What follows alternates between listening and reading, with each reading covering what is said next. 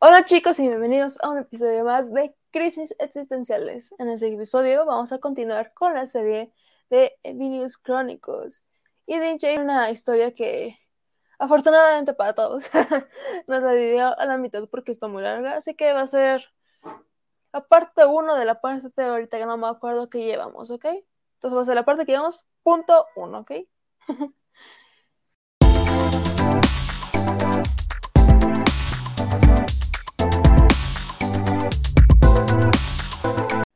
Si no me conocen, yo soy Liz.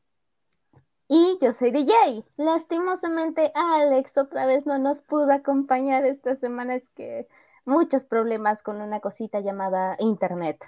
Pero bueno, esperamos que para la próxima semana se nos pueda unir. Esperemos. Ojalá. Así que, DJ, el micrófono es tuyo. Yay.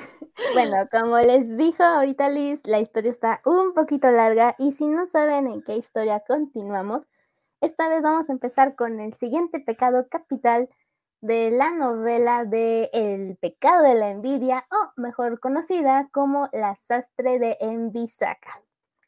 Y bueno, esta historia, como les dije, está larguita, y voy a intentar de resumirla y explicarla lo mejor que pueda. Recuerden que parte de las historias las he sacado de la novela y parte de las canciones y parte de información de diversas fuentes. Entonces, esta historia va a comenzar de una forma un poco diferente, pero todo comienza en un pueblo justamente de Envisaca, una isla que hace mucho fue descubierta, en la cual se encontraba unas tijeras parecían abandonadas cubiertas de sangre en una sastrería, que estaban viendo atentamente hacia una zona de ejecución en la que lucía una cabeza decapitada en todo su esplendor. Dentro de estas tijeras había un ser o una persona que estaba intentando ver todo lo que ocurría en la ciudad con sus poderes. Posteriormente voy a explicar cuáles eran. A lo lejos puede ver que en el muelle había un barco extranjero, del cual veía a una sirena que se encontraba al bajo del barco viendo cómo bajaban todas las tripulaciones atentamente, como esperando encontrarse con alguien. Mientras seguía observando, el ser de las tijeras finalmente encontró a esa persona que buscaba. Una hermosa mujer de cabello negro y unos anteojos llegó a la sastrería y en este momento el ser de las tijeras la llamó por el nombre de Eluca. Esta hechicera, Eluca, le saluda a las tijeras y le pregunta cuál es su identidad. Sin embargo, las tijeras le mencionan que no tiene por qué hacerlo, no es su responsabilidad y que al final no confiaba en ella, ya que parte de la transformación que tuvo Cayo fue por su culpa. Esta Eluca le dijo que ella no venía con malas intenciones, que lo único que quería era escuchar la historia que las tijeras podían relatarle sobre lo ocurrido en, este, en esta ciudad. Las tijeras entonces prosiguieron a contarle a Eluca y en parte a nosotros todo lo que ocurrió en esta ciudad. Y bueno, para empezar, la historia que nos cuenta este ser en las tijeras Comienza relatándonos que en Bisaca era una ciudad en la que se recibían muchas personas extranjeras, porque, por lo que había una gran variedad de personas en toda la ciudad de diferentes tonos de cabello.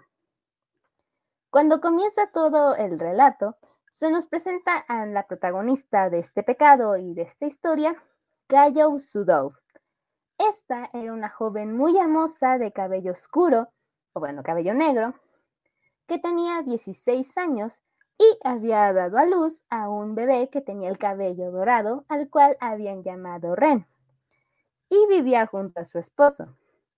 Todos vivían muy felices en la sastrería que una vez le perteneció a la madre de Cayo. Pero un día desastroso, su esposo había salido y en el momento que regresó gritando, le advirtió a su mujer, es decir, a Cayo, que tenían que salir de inmediato, pues un incendio se había originado en la ciudad y pronto iba a llegar a la, la sastrería. Cayo sin dudar tomó a su hijo y las tijeras de costura que hace mucho tiempo le habían pertenecido a su madre en el pasado. Así corrieron, lograron salir de la casa, pero cuando estaban cerca del puente, una casa que se había derrumbado cayó sobre la pareja. Unos escombros habían quedado atrapados sobre las piernas de Cayo, quien aún sujetaba a su hijo, mientras el fuego se acercaba cada vez más y más hacia ella. Cuando Cayo besó la mirada, pudo ver que otra pila de escombros había caído sobre su esposo. Alarmada, Cayo solo siguió gritando una y otra vez porque alguien le ayudara y porque recibiera una respuesta de su amado. Sin embargo, poco a poco las llamas empezaron a subirle por las piernas, quemándole todo el cuerpo. Ella solo podía gritar de dolor y sufrimiento hasta que finalmente perdió la conciencia. Poco después, Cayo despertó en un lugar en el que veía a muchas personas con quemaduras muy graves. Y aún sin poder moverse por el dolor, Cayo logró reconocer a una mujer llamada May. Esta era la dueña de la ella, ella era la esposa del dueño de una tienda de telas de la ciudad. Entonces Cayo le preguntó por su familia. May con la mirada baja le respondió que toda su familia había muerto en el incendio y que solamente ella, por un milagro, había sido rescatada. Cayo solo soltó un grito de dolor y desesperación que retumbó por todas las paredes. Tiempo después se determinó que el incendio no había sido accidental, sino que había sido causado por alguien. Sin embargo, por más que se hicieron investigaciones, nunca pudieron encontrar al culpable. Un tiempo después, Cayo empezó a recuperarse poco a poco de las heridas, siempre teniendo cerca de ella la única herencia que le quedaba de su madre, las tijeras de costura. En este punto, Eluca le interrumpe la historia a las tijeras. Se le va a interrumpir muchas veces a las pobres tijeritas que nos cuentan la historia, pero bueno. Eluca le interrumpe en este punto de la historia y le pregunta a las tijeras sobre la familia que tenía Cayo. Las tijeras le comentaron que Kayo tenía una madre la cual se llamaba Kagura.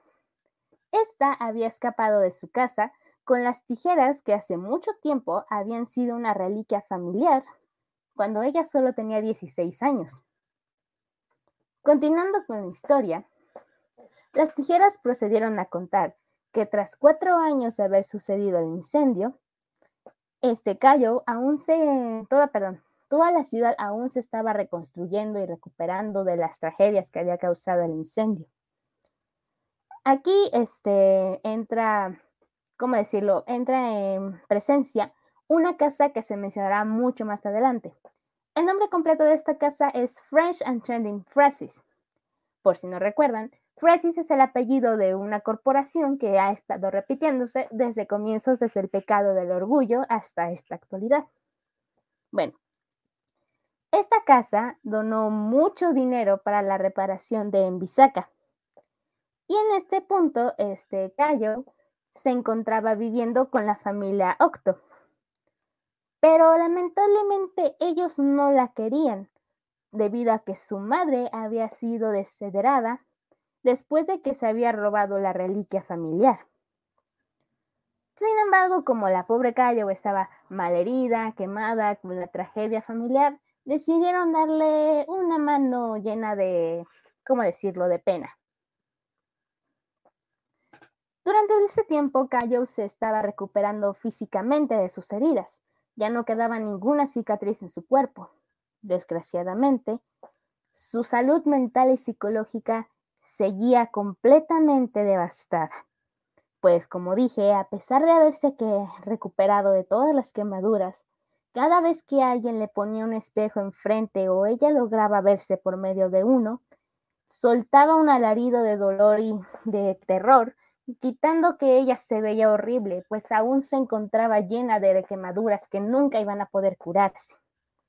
No importara cuántas veces los médicos le dijeran lo mismo, que ella estaba bien, ella jamás podía quitarse esa idea de la cabeza.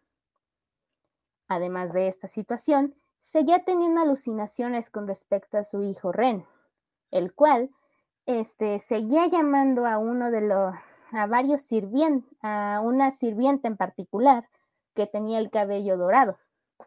Por si no me entendieron, a una sirvienta que tenía el cabello dorado, Cayo seguía llamándola por el nombre de Ren, cuando en realidad su nombre era Enbizuko, creo. Pero con que recuerden que era la sirvienta que ayudó mucho a Cayo en la historia, van a entender lo que sigue. En fin, a esta le seguía llamando mucho por el nombre de su hijo fallecido. Finalmente, cuando le avisaron a la familia Octo que la sastrería de Cayo había sido reconstruida en su casa, la echaron de la casa. Como de, gracias, ya estás curada, no te queremos, ve a hacer tu vida, haz tu dinero, lárgate.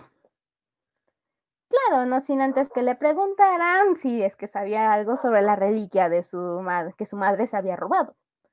Por supuesto, ella no sabía nada sobre esta reliquia porque su madre nunca le había dicho nada. Entonces, no mentía cuando le decía que no tenía ni idea de dónde estaba la reliquia. Pero en fin, la corrieron de su casa. Al día siguiente, cuando regresó hacia la sastrería, una linda mujer de cabello verde la estaba esperando delante de su puerta. En cuanto ambas este, hicieron contacto visual, Cayo se cubrió rápidamente el rostro con su kimono. La mujer alarmada le preguntó por qué es que se había cubierto el rostro. Cayo le dijo que era porque no quería que ella viera sus cicatrices. Ante su respuesta, la chica de cabello verde simplemente sonrió y se presentó por el nombre de Miku. Era hija del vendedor de telas y el esposo de Mei. O sea, este, era hija de Mei. Y su mamá la había mandado a que le diera la bienvenida de vuelta al pueblo, ya que ella se encontraba muy ocupada con su tienda. También le había explicado antes de retirarse que toda la reconstrucción de la ciudad y de su casa había sido gracias a la ayuda de la casa Fresis, que por educación podría ir un día a agradecerles por todo lo que había hecho.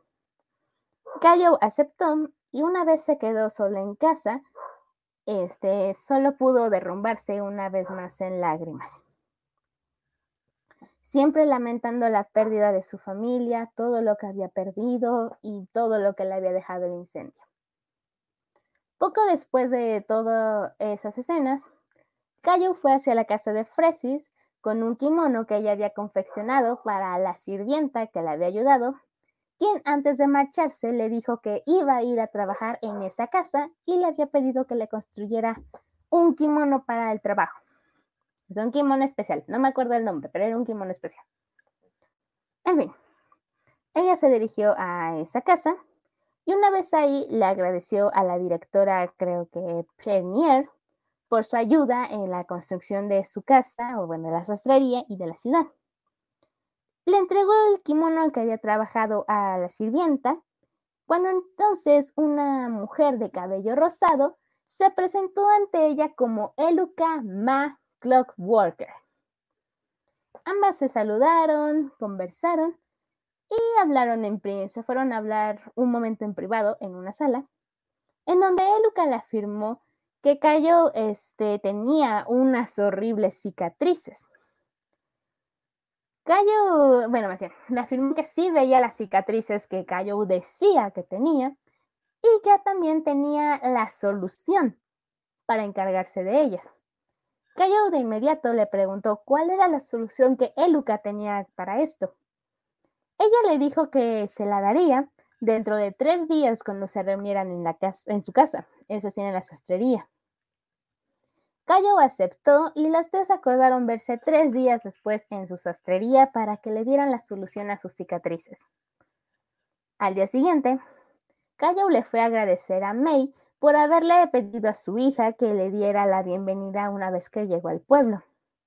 Fue hacia la tienda de telas, pero en lugar de encontrarse con May o con Miku, se encontró con una niña de cabello dorado. Esta se presentó como la hija, bueno, esta era la hija menor de May, quien se presentó a sí misma con el nombre de Rin. Rin le comentó que su madre y su hermana habían salido, a lo que cayó ante su respuesta, le preguntó con una sonrisa si es que ella se encontraba ahora esperando a su familia. Rin le dijo que sí, pero en cuanto dio su respuesta, su rostro había cambiado completamente a una mirada melancólica.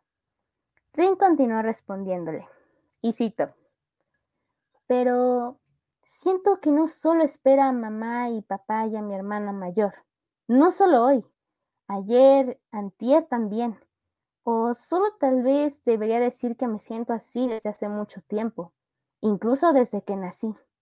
Estoy esperando a alguien, aunque no sé por cuánto tiempo. Ante todo el relato, Cayo no entendía a lo que Rin se refería con estar esperando a alguien por tanto tiempo, pero que le afirmaba que eventualmente esperaba que pudiera encontrar a esa persona que tanto esperaba con tanta espera. Bueno, es, eh, espera, perdón. Este, Rin ante esto le preguntaba a quién era quien Cayo estaba esperando, pues compartía esa misma mirada de melancolía que ella misma se veía en el espejo. Cayo bajó la mirada y le respondió que las personas a quienes ella esperaba con toda su vida no iban a volver nunca. Y así salió de la tienda. Finalmente, el día acordado en el que Luca y Cayo habían acordado reunirse llegó. Una vez reunidas en la sastrería, Luca la felicitó por su arduo trabajo y también le dijo que se pare, que parecía que el trabajo de, de estar en una sastrería era el destino del linaje de su familia, es decir, de la familia Octo. Cayo confundida le preguntó por qué decía que ese era su linaje, ya que ella que conociera no era de la familia Octo, sino de la familia Sudou. Luca le preguntó si es que sabía algo sobre la familia Octo, por así decirlo. El Cayo le dijo que lo único que sabía era que esa familia descendía de algún samurái o algo por el estilo. El Luca al ver esto decidió contarle el relato de su pasado. Le contó que hace muchísimos años había una mujer que era una sastre y se llamaba Lucana Octo. Esta estaba relacionada con un hombre llamado Sateriasis venomanía. De ellos este, han tenido un hijo el cual poco después se había convertido en un este, samurái que había luchado en diferentes batallas y había extendido su linaje por todas las edades. Cayo se sorprendió mucho por el gran conocimiento que tenía Eluca. Y cuando le preguntó cómo es que ella sabía tanto, Eluca le dijo que ella misma era Lucana Octo. Cayo solo se rió y le dijo que eso era imposible, porque de ser así, el Luca tenía que tener por el momento 100, más de 100 años. El Luca con una sonrisa le dijo que era verdad, que ella era una bruja que había vivido por más de 100 años. Para demostrárselo, hizo levantar unas telas y las hizo destruir en pequeñas llamas. Al momento en el que Cayo vio las llamas, comenzó a gritar de desesperación. Pare pareciera que el incendio había dejado aún más marcas psicológicas de las que pensaban. Lucas se disculpó de inmediato y le dijo que él estaba en esta situación porque quería devolverle el cuerpo de Lucana a su verdadera familia. Es decir, que lo que quería era cambiar cuerpos con Cayo. Y así ella ya no tendría que volver a preocuparse por esas horribles quemaduras. Cayo lo dudó, preguntándole a Eluca qué era lo que iba a pasar cuando todos en la ciudad descubrieran que habían cambiado de cuerpos. Eluca solo le dijo que no debía preocuparse, pues tenía un poder para hacer que las personas de toda Envisaca pensaran que Cayo siempre había tenido su cabello rosado. Tras todo esto, Cayo le confesó a Eluca en un sentimiento aparte de su conversación que cada vez que veía a familias en la calle, que se veían muy felices, no podía dejar de sentir una gran envidia. Y en el fondo tenía el deseo de asesinar a todas esas familias felices. Eluca le dijo que esto debía ser tal vez porque había sido poseída por el demonio de la envidia, y que solo tal vez, al hacer el intercambio del cuerpo, la posesión iba a terminar. Cayo, ante toda la conversación, aceptó el trato y se llevó a cambio el intercambio. Poco después del intercambio, Eluca despertó, ahora con el cuerpo de Cayo, agradeciéndose en el fondo de por fin tener ahora un cuerpo descendiente de Lucana y del duque de Venomanía, pues así sus poderes volverían rápidamente. Al ver hacia la que ahora era Cayo, estuvo a punto de tomar las tijeras que estaban en su mano, pero se detuvo en el acto para marcharse y desearle lo mejor a Cayo. Una vez más, Eluca vuelve a interrumpirnos la historia y le pregunta a las tijeras sobre qué lo que había pasado con la madre de Cayo hace mucho tiempo. El ser en las tijeras le dijo que se había dicho que la madre de Cayo había muerto ahogada y que sus tijeras se encontraron cerca del lago donde se creía que había muerto. Eluca le preguntó por qué le tenía tanto aprecio a Cayo entonces. Las tijeras solo respondieron que se debía a que veían a Cayo como su dueña. Mientras la historia se relataba todo este tiempo, Eluca estaba escribiendo en un libro. Así que las tijeras le preguntaron qué era lo que tanto estaba escribiendo. Eluca solo le dijo que era que estaba tomando notas, como buen estudiante que deberíamos hacer. Una vez más, el ser de las tijeras le preguntó por qué fue que no se había llevado las tijeras cuando había terminado el intercambio. Eluca le dijo que no se las había llevado porque sus poderes no habían vuelto y el demonio de la envidia era muy fuerte. Sin embargo, se llevó una gran sorpresa al enterarse que el demonio de la envidia no se encontraba en las tijeras, sino en otro ser diferente. Lo que todo esto significaba es que el que se encontraba dentro de las tijeras en este momento no era el demonio de la envidia, sino otra persona. Hasta ahora, ¿qué opinas, mi querida Liz? Wow, y eso pensé que era, iba a ser en la envidia y ahorita que me dijiste que no era y como, espérate, ¿quién? ¿Para quién será? Y me dejaste con la duda. Así le hace Monty. Le encanta dejarnos con la duda en sus novelas.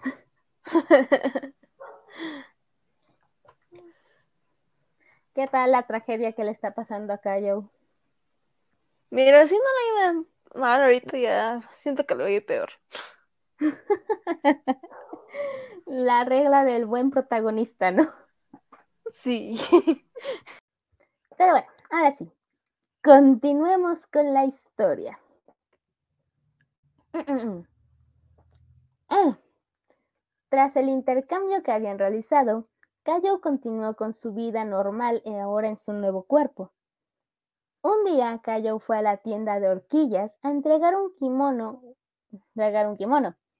Una vez en la tienda, Yukasan, o bueno, o Yukasa, le invitó a pasar para ver si la acompañaba a cenar, pues ella se encontraba en ese momento muy sola. Cayo le dijo en, de pronto que sin ponerle atención a su pregunta, simplemente le soltó que temía que su esposo le estuviera siendo infiel, pues ya nunca estaba en casa y apenas si podía ver a su hijo Ren, quien ahora trabajaba en la casa Fresis. Oyukasa no entendían para nada las palabras de Cayo. Cayo solo sonrió y se despidió diciéndole que tenía que volver pronto a su casa porque tenía aún mucho trabajo que hacer. Cuando Cayo se marchó y, el esposo de Oyukasa regresó a la tienda, Oyukasa le dijo que pareciera que los rumores que estaban pasando en la ciudad sobre que Cayo se estaba volviendo loca parecían ser bastante ciertos. Cayo, esa líder por la ciudad, estaba caminando casualmente hasta que llegó a un puente en donde se paralizó. Viendo entre la multitud, logró ver a un hombre de cabello azul. Y en ese momento no podía creerlo. Su esposo estaba vivo. Aquí el ser dentro de las tijeras sintió curiosidad por el supuesto hombre que había visto Cayo en ese instante, pues no se parecía en nada al difunto esposo, esposo que había tenido esta Cayo, a excepción de las cicatrices que tenía en uno de sus brazos. Así que utilizando la habilidad que tenía, la cual era poder ver toda la ciudad sin importar en dónde estaba, logró seguir el rastro al hombre, quien estaba ahora hablando con Prerier, quien recordemos era como el director o bueno, la directora de la casa Fresis. Ay, discúlpenme. Ok. Este hombre le agradeció por la donación que le había hecho a toda la casa para la reconstrucción de Envisaca. Posteriormente terminaron hablando sobre una organización la cual era llamada Las Masas con, con túnica carmesí. Esta organización odiaba a los extranjeros. El hombre del cabello azul, ante toda la situación, decía que se retiraba, pero Perrier lo acompañó a la salida diciéndole que él también se marchaba, pues tenía la intención de atrapar a una sirena que se había visto cerca de la costa, pues se decía que si comías carne de sirena, te volverías inmortal. El hombre de cabello azul le deseó suerte y siguió caminando hacia la casa de May, en donde una niña de cabello rubio de nombre Rin lo abrazó llamándolo papá. El hombre le preguntó por su hermana y Reina respondió que Miku se encontraba en una cita con su, novio Kiji. Al oír esto, el hombre se molestó, pues le había dicho a su hija que le prohibía ver a ese extranjero. Le dijo que Kiji en realidad no era una mala persona. El ser de las tijeras aquí logró reconocer que el hombre era en realidad Kai, esposo de Mei, y padre de Miku y de Rin, los cuales eran propietarios de la tienda de telas de Envisaka. Durante una noche posterior, Oyuka-san fue a visitar a Kayo, fue a visitarla a su casa, donde la encontró dormida con una mirada triste. Cuando Kayo logró despertar, le dijo que había tenido un sueño extraño, un sueño púrpura, Oyuka-san solo le dejó unos dulces y le recomendó que no debería de trabajar de más para no seguir teniendo pesadillas. Sin embargo, Kayo continuó teniendo estos sueños extraños una y otra vez cada noche, siempre terminando con una cara llena de lágrimas. ah, poco después, este, Durante una noche, este, el ser de las, tijeras nos cuenta que este Kai se encontraba con su esposa, quien vestía un kimono rojo. Y al verlos Kayo tan felices, solo lo, lo único que pudo hacer fue salir corriendo de la escena. Sin embargo, las tijeras siguieron viendo a la pareja May le preguntaba a su esposo por la cicatriz que tenía en su brazo que aún no se había curado, preguntándose también por qué fue que durante la noche del incendio él se encontraba fuera de casa cuando normalmente él nunca salía. Kay le respondió que esa noche solo quería salir porque siempre estaba en casa, pero lamentablemente ese día había ocurrido el incendio. Una vez que ya estaban cerca de la casa, May le informó que tenía que ir hacia la casa Fresis para recibir un pedido que había encargado. Kay le respondió que lamentaba que ella tuviera que estar muy cerca de esos extranjeros. Esa tarde en la noche, May regresaba a su casa, quien se encontró con Kayo. Esta le cerró el paso. Lentamente, Kayo sacó sus tijeras de su kimono, quitándole el tornillo que las unía. Y así ambas cuchillas se habían convertido en dos espadas idénticas. Mei de inmediato intentó huir gritando por ayuda, pero Cayo, en un movimiento rápido, le había cortado el cuello. Mei seguía desangrándose y Cayo solo continuó cortando el cuello de Mei una y otra vez, de derecha a izquierda sucesivamente. Finalmente le dio el golpe final clavándole las tijeras en el pecho. y así, al acabar, le retiró el kimono rojo que vestía y desapareció en la oscuridad de la noche.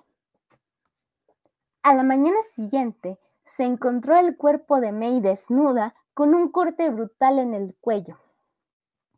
Oyuka-san fue rápidamente a visitar a Kayo para comentarle todo lo que había sucedido con Mei.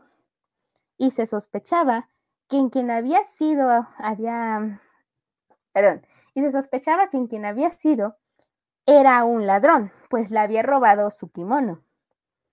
Una vez que Oyuka-san se había ido, Kayo continuó reparando el kimono rojo que tenía, arreglando la herida que le había hecho esa misma noche con las cuchillas. Cierto día, o sea, otro día, Oyuka-san entró una vez más aterrada hacia la casa de Kayo para contarle que había ocurrido otro asesinato. Kayo solo se encontraba arreglando un obi verde, el cual inmediatamente ocultó entre otras prendas. Le preguntó más sobre el acto y Oyuka-san le comentó que la víctima ahora había sido una chica que había sido encontrada en el río y había sido apuñalada en el pecho. Mientras tanto, en la casa de Kai, es decir, en la tienda de telas, este, Kai se encontraba todo decaído en una depresión enorme sin comer nada.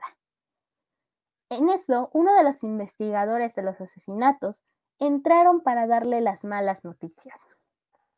Primero le preguntaron por su hija Miku.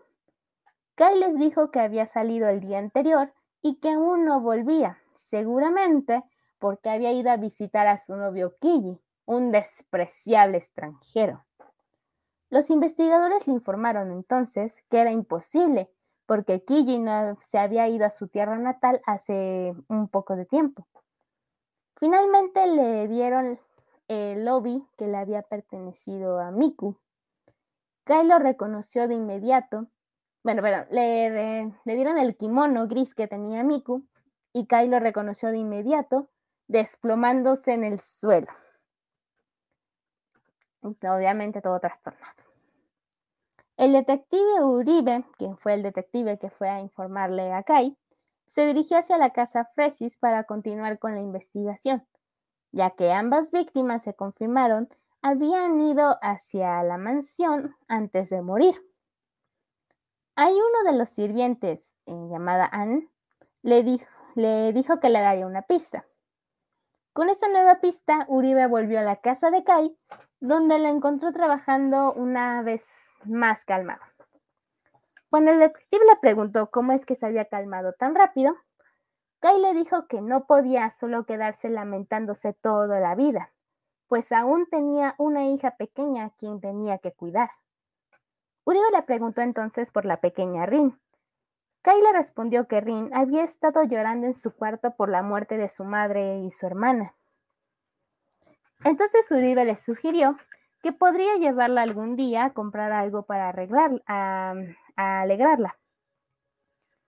Siguiendo con su investigación, le cambió el tema diciéndole que él y Miku habían tenido una pelea, es decir, le afirmaba que Kai y Miku habían tenido una pelea, ya que se sospechaba que Miku estaba embarazada. Kai disgustado le confirmó la pista, pero le dijo que a pesar del enojo que tenía, ese no era motivo para asesinar a su propia hija. Uribe le negó sospechar de él, Solo le había preguntado porque entonces se daba la posibilidad de que Miku no había vuelto a casa por esa razón. Ante esto, Kai se llenó de una gran culpa. Así, interrumpiendo la conversación, había entrado Kiji, el novio de Miku, a la tienda todo desesperado, preguntándole a Kai si era verdad sobre la muerte de su amada. Furioso, Kai se abalanzó sobre él, culpándolo por la muerte de su hija y echándolo de la tienda. Uribe siguió a Kiji hacia afuera, intentando hacerle algunas preguntas, pero Uribe se quejó de su incompetencia para encontrar al asesino y juraba ante él que él sería quien acabaría con el asesino que le había arrebatado a su amada. Al otro día, Cayo visitaba la tienda de horquillas y al entrar encontró a Oyuka-san discutiendo con el compañero de Uribe. Estos andaban discutiendo porque decían que el detective no estaba fuera buscando pistas y ya habían ocurrido dos asesinatos. Ante sus palabras, el detective le preguntó a Oyuka-san si sabía sobre un grupo de personas que habían llegado recientemente a Envisaka. Un grupo de un chico quien se llamaba Yokutan Douji, o solo Yokutan para que lo reconozca. Este grupo había venido desde lejos y se decía que se encargaba de castigar a los malhechores de todos los rincones de Evilus. Cayo solo salió de la tienda tras oír la historia. Al día siguiente, en su tienda, un niño de cabello dorado había llegado a la entrada para preguntarle si podía repararle su armadura. Cabe aclarar que este niño tenía el cabello dorado. Durante el proceso de la reparación, el chico le preguntó a Cayo si de casualidad ella había tenido un hijo. Cayo le dijo que sí, y que de hecho se parecía mucho a él. El chico le dijo que entonces él debía de ser su hijo. Cayo le preguntó cómo es que él decía eso, y el niño le mencionó que hace mucho tiempo una sirena le había revelado que él tenía una madre que vivía en Envisaca de cabello rosado y que era una sastre, además de que su verdadero nombre era Ren. Al oír esto, Cayo quedó en shock y corrió, y corrió hacia él para abrazarlo. El nombre real de este niño era Kokután. Poco después del reencuentro, en, el encuentro entre Kokután y Kayo, Oyuka-san le comentó a Kokután que debía de ser imposible que él pudiera ser el hijo de Kayo, pues el hijo de Kayo había muerto hace cuatro años cuando aún era un bebé. Y de haber sido así, él debía de haberte... Y él y el bebé había muerto en el incendio. Hace... Se había muerto en el incendio. Kokután lo pensó y dijo que era cierto, que si era verdad hace cuatro años que se supone que el bebé había muerto, él en ese tiempo había tenido diez años. Lo que significaba que esa sirena que le había dicho todo el relato le había mentido acerca de esa predicción. Sin embargo, Oyuka-san le pidió a Kokután que por favor mantuviera la mentira para Kayo, pues de esta forma ella parecía estar en paz. Después de ese mismo día, Kokután se encontró con su compañero Inukichi, quien ahora se hospedaba en la casa Fresis. También, este le comentó que en ese lugar, este, perdón, perdón, Inukichi le comentó que en el lugar de la casa Fresis habitaba una hechicera algo tétrica que se hacía llamar Eluca y otra mujer muy hermosa de la cual él ya se había enamorado. Esta mujer era la sirvienta que había ayudado a Cayo en el pasado. tras la conversación, Kokután le preguntó, le preguntó por su compañera Sara que los había acompañado a la ciudad. Inukichi le respondió que ella solo seguía buscando sus espadas gemelas que le habían pertenecido a su familia hace mucho tiempo. Los días pasaron y así Ren y Kayo se habían vuelto mucho más cercanos, incluso teniendo una relación de madre e hijo. Un día, Inukichi llegó a la sastrería para verlos a los dos y le informó a Kokutan que él había decidido ayudar a Predier a atrapar a la sirena que, había, que había estado apareciendo en la isla. Pues se decía, o más bien era evidente, que era la misma sirena que le había dado a Cocután la información con respecto a Cayo y que y quería saber si ella podría darle más respuestas. Cocután le deseó suerte en su búsqueda y se quedó pensativo. pensativo. Y Nukichi le preguntó la razón y así le contó todo lo que pensaba. Kokutan le dijo a Inukichi que la verdad no sentía que el encontrar a Kayo era realmente eso que tenía que encontrar.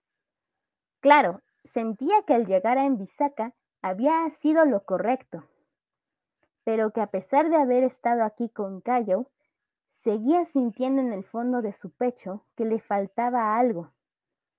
Aún tenía que encontrar aquello o aquella persona que estaba buscando.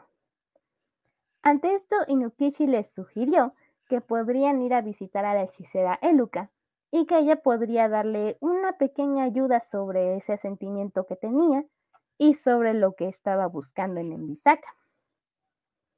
Antes de, al terminar la conversación, Kayo les dijo que ella pensaba salir a la tienda de horquillas y le pedía que si ellos salían más al rato, que por favor cerraran la tienda. Así Cayo una vez llegó a la tienda de horquillas. Bueno, una vez llegó a la tienda de horquillas. Pero antes de entrar, pudo ver que había dos personas dentro. De inmediato se escondió para ver de quiénes se trataban. Estas dos personas eran Kai, quien le estaba comprando una horquilla amarilla a su hija Rin. Cayo al ver la escena partió de la tienda sin que nadie pudiera verla. Al salir de la sastrería, Cayo se escabulló a un lugar determinado y así finalmente llegó a una costa ligeramente alejada del puerto. No se veían barcos en las cercanías. El lugar estaba quieto, como muerto. Solo se oía el débil sonido de las olas. Sin embargo, había una única y pequeña figura de pie en medio de la playa. Cayo se acercó a ella.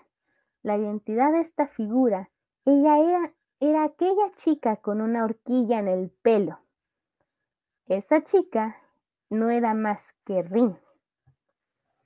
En ese momento no tenía ni una sola pista de lo que estaba haciendo ahí en medio de la noche ni de cómo Cayo lo había sabido. Buenas noches, Cayo. Rin fue la que le habló primero. ¿Cómo es que tú sabes mi nombre? ¿Tú me dijiste tu nombre? No, yo no lo hice. Esta es la primera vez que te nos presentamos de esa forma. Mm, no sé si te falla la memoria o si solo estás actuando como si fuera el caso. Bueno, está bien. Si dices que nunca te has presentado con tu nombre, entonces quizás lo escuché de mi hermana mayor o de mi madre. O quizás lo vi en un sueño. Rin en ese, en ese instante pareció tener un aura ligeramente diferente a la que solía tener en el día. ¿Un sueño? Sí, tuve un sueño. Soñé que venía a este lugar sola esta noche y que tú me apuñalabas con esas tijeras, matándome. Callao no ocultó su sorpresa al escuchar esto, pero rápidamente volvió a su habitual expresión de paz. Ya veo, así que tú eres igual que yo. Eso no es todo, Callao. Dime, ¿crees en las vidas pasadas? ¿Vidas pasadas? Una vida pasada. Se afirma que después de que la gente muere, su espíritu se reencarna y renace en una nueva vida, como una persona diferente. Una vida pasada es, en otras palabras, el yo anterior a la reencarnación de una persona. Yo conseguí algo por casualidad en Amayomi. Así Rin sacó un espejo que tenía en su kimón. Hay cuatro en total. Al igual que tus tijeras, es un artículo que sirve como uno de los tantos que hay que reunir. Al poner mis manos en esto, fui capaz de evocar los recuerdos de mi vida pasada y también pude encontrar la respuesta a qué, o más bien, a quién estaba esperando. En tu vida pasada, ¿qué clase de persona eras? Hace mucho tiempo era la princesa de cierto país. Era una chica egoísta. incapaz de ver nada de la gente que me rodeaba. Una hija del mal. ¡Ja! ¡Qué adorable infantil imaginación tienes! Caleb se comportó como si no creyera la historia de Rin.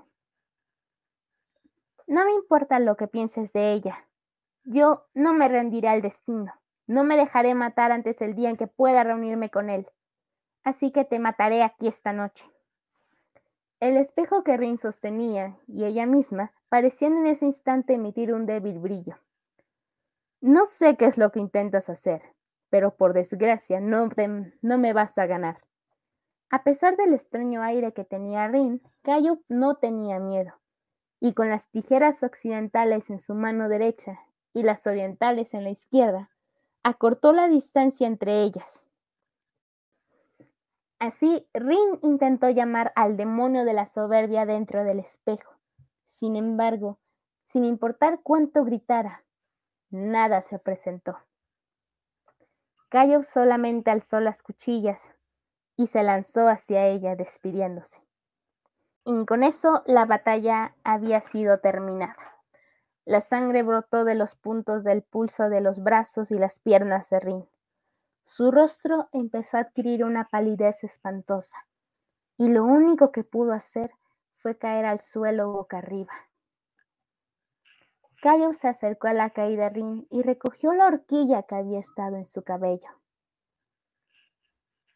Si el ciclo de reencarnación realmente existe, entonces Espero que en tu próxima vida seas capaz de encontrar la felicidad. Es demasiado tarde para decir palabras tan bonitas. Tu asesina. Rin luchó por levantar su cuerpo con todas sus fuerzas, pero no lo logró. Podía notar que estaba perdiendo constantemente toda la sangre de su cuerpo. He vuelto a fallar. Lo siento. No pude seguir esperando a que vinieras. Allen. Rin cerró los ojos, perdiendo completamente la vida. La historia nuevamente es interrumpida por Eluca, quien se encontraba gritando ¿Cómo es que era posible que los cuatro espejos de Lucifenia se encontraban en ese lugar? A lo que el espejo le dijo. No sé si se llamaban así, pero Rin sí que parecía tener un espejo en el que habitaba algún poder peculiar, aunque lamentablemente para ella ese poder nunca se manifestó. Entonces, ¿dónde está el espejo ahora? ¿Quién sabe? ¿Quién sabe, dices? Cayo dejó el cuerpo de Rin y el espejo donde estaban. El cadáver de Rin no fue descubierto, ni siquiera después de varios días, por lo que fue declarada desaparecida. Lo más probable es que ella y el espejo que llevaban fueran arrastrados por la marea en algún momento de la noche. ¡Ugh! ¡Qué descuido el mío! Estaba tan enfrascada con las tijeras que no se me ocurrió que podría haber otros contenedores de pecado capital aquí. Era otro objeto que tenía en su interior uno de esos demonios del pecado capital de los que hablas? Lo era, aunque el demonio de la soberbia ha perdido casi todo su poder. Y Cayo mató a Rin, que a su vez era una contratista demoníaco. Mm, ajá. Solo alguien que también haya hecho un contrato con un demonio puede matar a un contratista demoníaco. Pero no hay ningún demonio en las tijeras y Kaya aún no estaba poseída por el demonio de la envidia. Entonces, ¿qué posibilidad era? Ah, creo que ya empiezo a ver cómo se revela la respuesta. Ah, ¿Puedo decir algo? Ah, cállate, estoy en medio de mis pensamientos. Así que hay otro contenedor de pecado aquí. Hmm. Hmm, ya me había dado cuenta, pero voy a dejarlo por la paz. Debió de ser esa estúpida, increíble, molesta que se está involucrando en todo esto. Entonces, tras toda la discusión, las tijeras le hicieron otra pregunta más importante. Te tengo otra pregunta. Ese día, Inukichi y Kokutan fueron a reunirse contigo. Yo estaba pendiente de Cayo, así que no pude averiguar qué tipo de conversación mantuvieron. Te agradecería que me dijeras qué pasó. Cuando me reuní con Kokutan, tuve un interés personal en él, más aún al escuchar su historia. Acabamos hablando hasta altas horas de la noche, y entonces le conté una teoría que yo misma había descubierto. ¿Cuál era? Que lo que la sirena le dijo era una burda mentira. Para decirlo en pocas palabras, Cayo no era la madre de Cocután. Creo que el hecho de que la sirena le dijera eso era para darle un objetivo falso, para evitar que Cocután descubriera la verdadera razón por la que había renacido. Renacer. Rin también habló de tener una vida pasada. Ahora estoy convencida. Después de escuchar su historia, el verdadero objetivo de Cocután necesitaba ser y la persona que Rin estaba esperando eran mutuos. Los dos fueron gemelos en una vida pasada. Hubo una vez un par de gemelos en Lucifenia llamados Rillian y Allen. En ese momento no había comprendido su importancia, pero eso es diferente ahora. Su reunión es algo que tendría un gran significado para este mundo. La sirena que tanto desprecias debe haber conocido ese hecho y sin embargo trató de obstruir que eso sucediera. Yo no entiendo realmente lo que estás diciendo. No es necesario. No tiene nada que ver contigo. Y con Cayo, por lo menos. Es que te has liado un poco solo en la historia. Muy bien, hasta el momento, ¿qué opinas de la bomba que nos acaban de lanzar? ¡Wow! Fue bastante. Eso no me lo esperaba. ¿Qué de todo? Lo de Cocután, lo de Rin, lo de la ciudad. Honestamente, todo. O sea, a Rin como que sí se me hace un personaje medio raro, pero no esperaba que fuera eso. Cocután, ya cuando dijiste que se parecía este a Ren, el hijo de Cayo, sí me quedé como que es algo ahí, hay algo raro por ahí. Las sirenas siempre que hay una sirena sé que va a pasar algo malo porque pues son sirenas, ¿no? Desde la especie ya sabemos que algo malo va a pasar. Sí, pero creo que lo que más me sorprendió fue el que Cayo empezara a matar a la gente. Uy, bueno, se pone un poquito más descriptiva en la parte final, pero bueno. de hecho. no sé, yo solo tengo algo. Yo tengo algo que decir. ¿Por qué mis pobres niños nunca se pueden reunir? ¿Por qué? No sé, siempre les tiene que pasar algo, honestamente. O sea, siempre, y lo peor es que siempre es por culpa de otras personas. y ya ni por ellos. ¿De por qué? O sea, ya déjenlos, dejen a mis niños.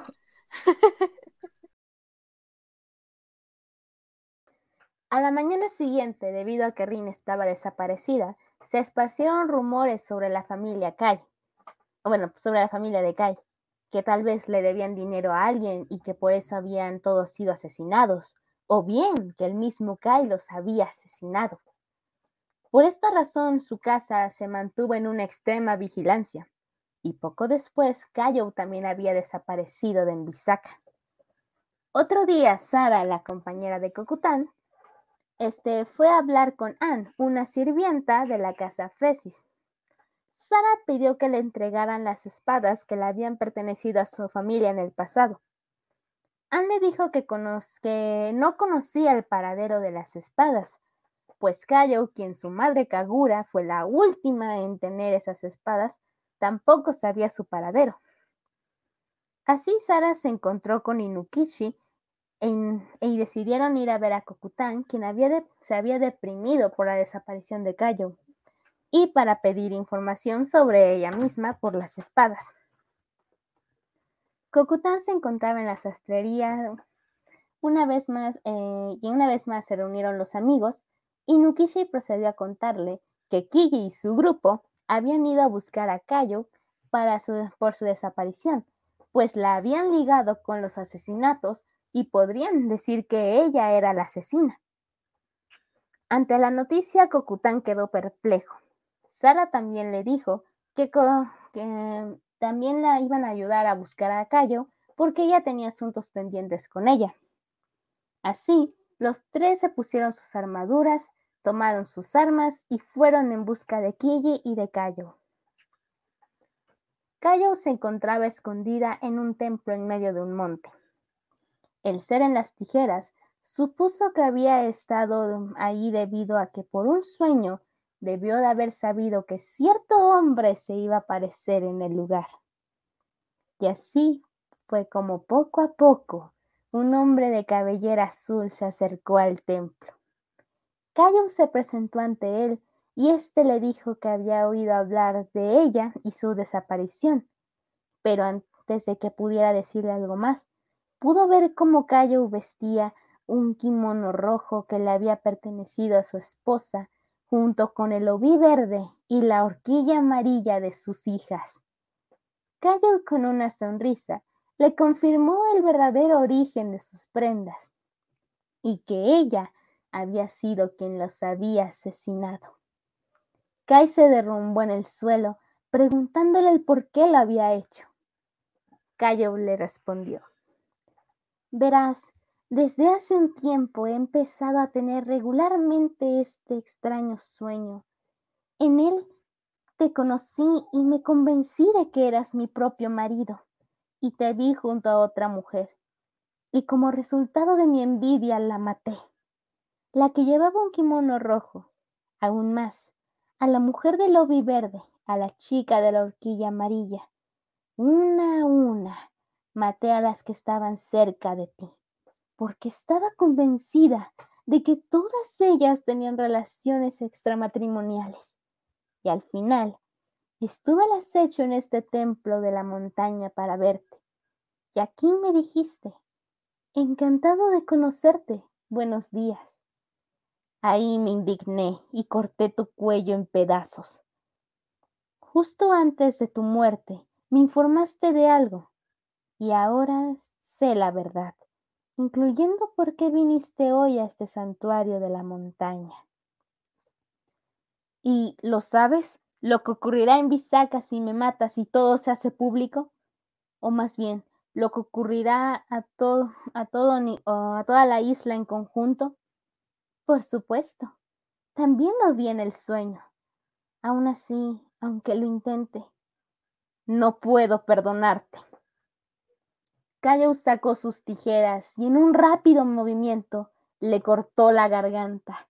Y una vez que el cuello de Kai cayó inerte al suelo, le dijo, le dijo a sus tijeras, vamos, comencemos a coser, comencemos mi trabajo final y así tomó nuevamente las tijeras y las clavó en el estómago de Kai, luego en el brazo derecho, luego en el izquierdo. Cortó todo su cuerpo en pedazos con velocidad y precisión.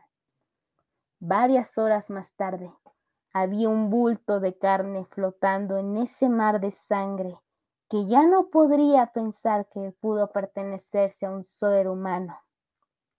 Y sobre ese mar de sangre Ahora solo había un demonio. Mientras tanto, toda la gente de Quille había rodeado a Cocután y a sus amigos, y tras un rato acordaron que podrían acompañarlos, pero que solo Quille podría darle fin a la vida de Cayo. En eso, Sara alzó la mirada y les avisó que una figura se acercaba desde el monte. Quille les dijo que debía de ser Cayo, y una vez que ella se acercó, todos se quedaron sin palabras. Cayo estaba completamente manchada de negro. Su cara, su ropa, sus manos y piernas. Todo producto de la sangre seca de su última víctima. Cayo les hizo una reverencia a los presentes y preguntó, ¿Qué tal? ¿No soy hermosa? Guille estuvo a punto de asesinarla, pero Cucután lo detuvo en el acto, lo que llevó a una discusión que fue detenida cuando los oficiales en Bisaca llegaron para arrestar a Cayo. Una vez en custodia, se declaró que Cayo sería ejecutada en una semana cortando su cabeza en el lugar de ejecución de toda Envisaca. Ante esta parte de la historia, Eluca le preguntó otra vez al ser de las tijeras por qué es que le había contado todos los hechos finales con tanta prisa. El ser le respondió que, que había sido debido a porque no recordaba bien lo que había sucedido antes de la ejecución, como si se hubiera debilitado. Eluca lo pensó y al final dijo que tal vez se debía al antimonio, es decir, otro pecado que podía debilitar a otros pecados. Así cerró su libro de notas y tomó las tijeras en sus manos, pues quería que la acompañaran a ver a alguien más. El ser en las tijeras le preguntó, Eluca, tú lo sabes, ¿verdad? ¿Sabes quién soy? El afecto que sentías por Cayo y que pude vislumbrar durante las pausas de tu historia, no soy tan cabeza dura como para no captarlo. Hace buen tiempo. El mar debe estar tranquilo en un día como hoy. ¿Sabes dónde está? No la buscaría si no conociera su verdadera localización. después de descansar cuidadosamente durante todo un año, he recuperado todo mi poder mágico, el mismo que tenía en mi época de esplendor. Mis habilidades de investigación también han aumentado. Bueno, fallaron cuando se trataba del espejo. De todas formas, bueno, vamos, pongámonos en marcha, ¿de acuerdo? Kagura. Y así partieron rumbo al mar. Y la historia continúa, pero vamos a dejarlo, como les dije hace rato, para el próximo episodio. Y sí, aún faltan muchas cosas que descubrir. ¿Qué pasó con las tijeras? ¿Quién es el ser que está dentro? ¿Cómo murió Cayo? ¿Qué rayos está pasando aquí? Pero bueno, nos despedimos. Alex no nos puede decir la frase, pero como Liz siempre nos dice, la tenemos grabada. ¡Yay! Bueno amigos, gracias por escucharnos este día, tarde, noche o madrugada. Esto fue Crisis Existenciales. Solo recuerden, me revelo, por lo tanto existo. Hasta la próxima. ¡Chao!